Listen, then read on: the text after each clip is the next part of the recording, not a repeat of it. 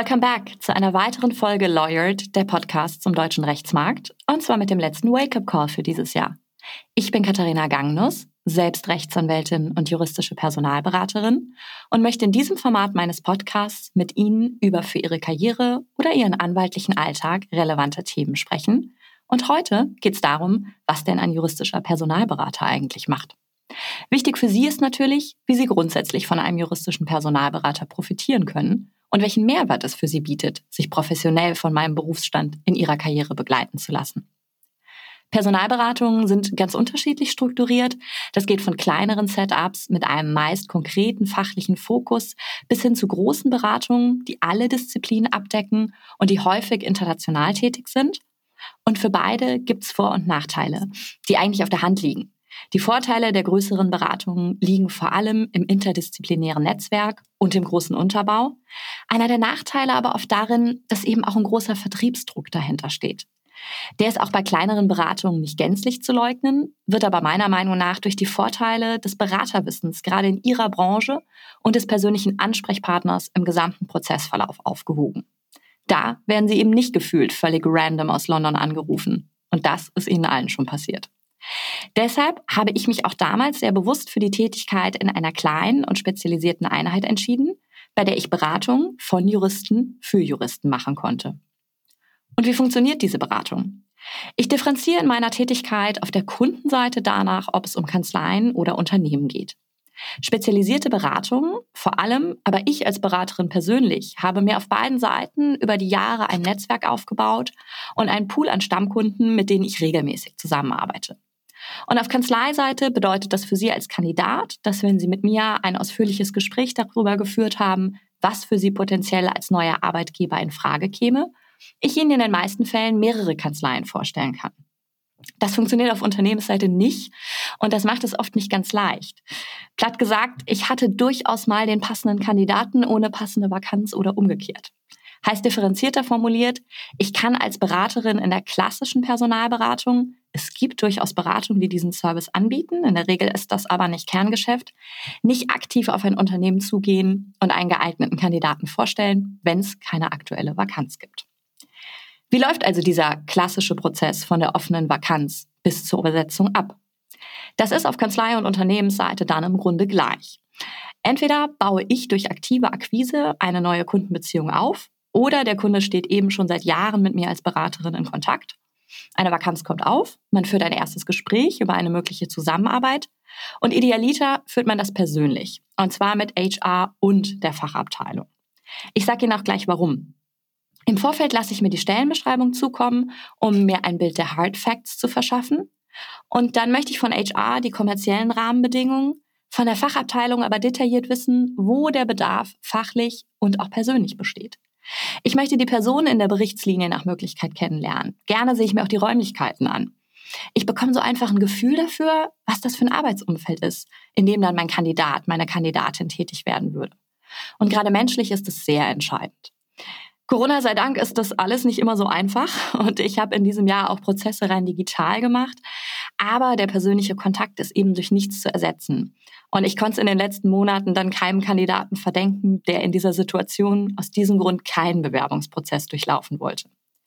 Und letztlich bringt die Tatsache, dass ich als Beraterin den Kunden und die Gegebenheiten vor Ort selbst kenne und einschätzen kann, ja auch einen erheblichen Mehrwert.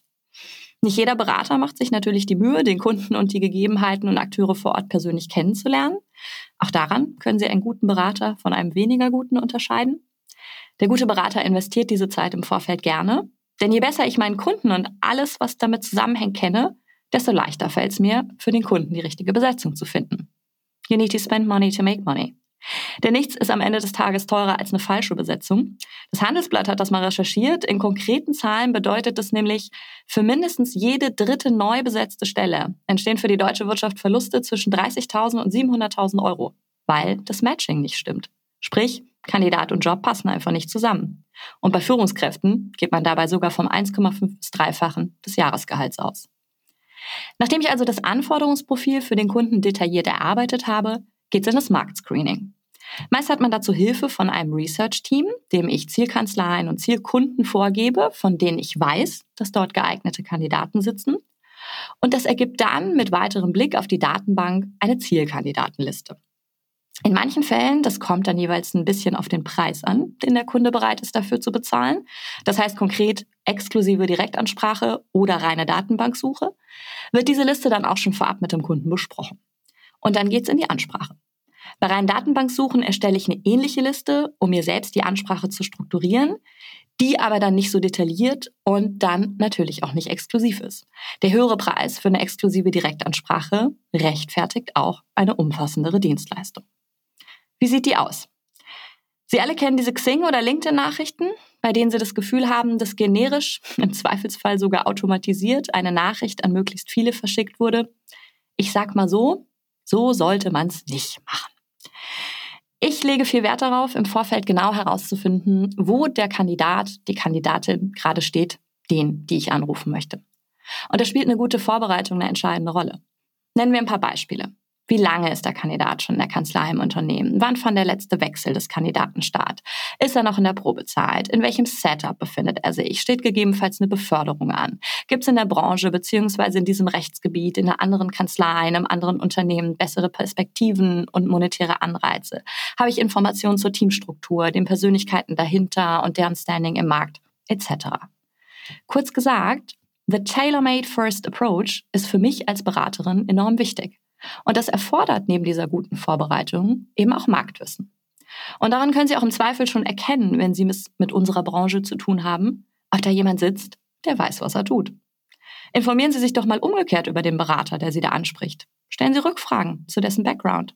Simpel gesagt, wer von Ihnen im Laufe eines Recruitment-Prozesses persönliche Informationen haben möchte, der gibt Ihnen doch auch gerne Informationen über seinen Werdegang, die Erfahrung und Expertise und darüber, warum er der richtige Berater für Sie ist.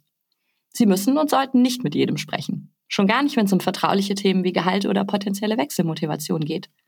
Aber Sie sollten es hier und da selektiv tun, wenn Sie für sich darin einen Mehrwert sehen.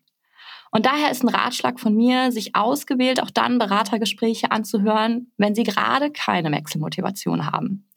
Denn dieser Mehrwert besteht darin, einen Marktüberblick bzw. ein Gefühl für den Markt und Ihren Marktwert zu bekommen der über das Wissen aus Suchmaschinen hinausgeht. Das ist das Marktwissen, das ich mir über Jahre hinweg aufgebaut habe und das ich kontinuierlich erweitere. Daher wird ein guter Berater mit Ihnen auch immer ein Gespräch über Ihre derzeitige berufliche Situation und die Gedanken führen, mit denen Sie sich gerade tragen, auch wenn er sie in diesem Moment nicht platzieren kann. Erstens ist es Teil unseres Jobs. Zweitens birgt es aber auch für mich als Beraterin einen Mehrwert. Denn auf welchen Personalberater kommen Sie zurück, wenn die Wechselgedanken dann wirklich akut werden? Den mit der generischen LinkedIn-Message? Eben.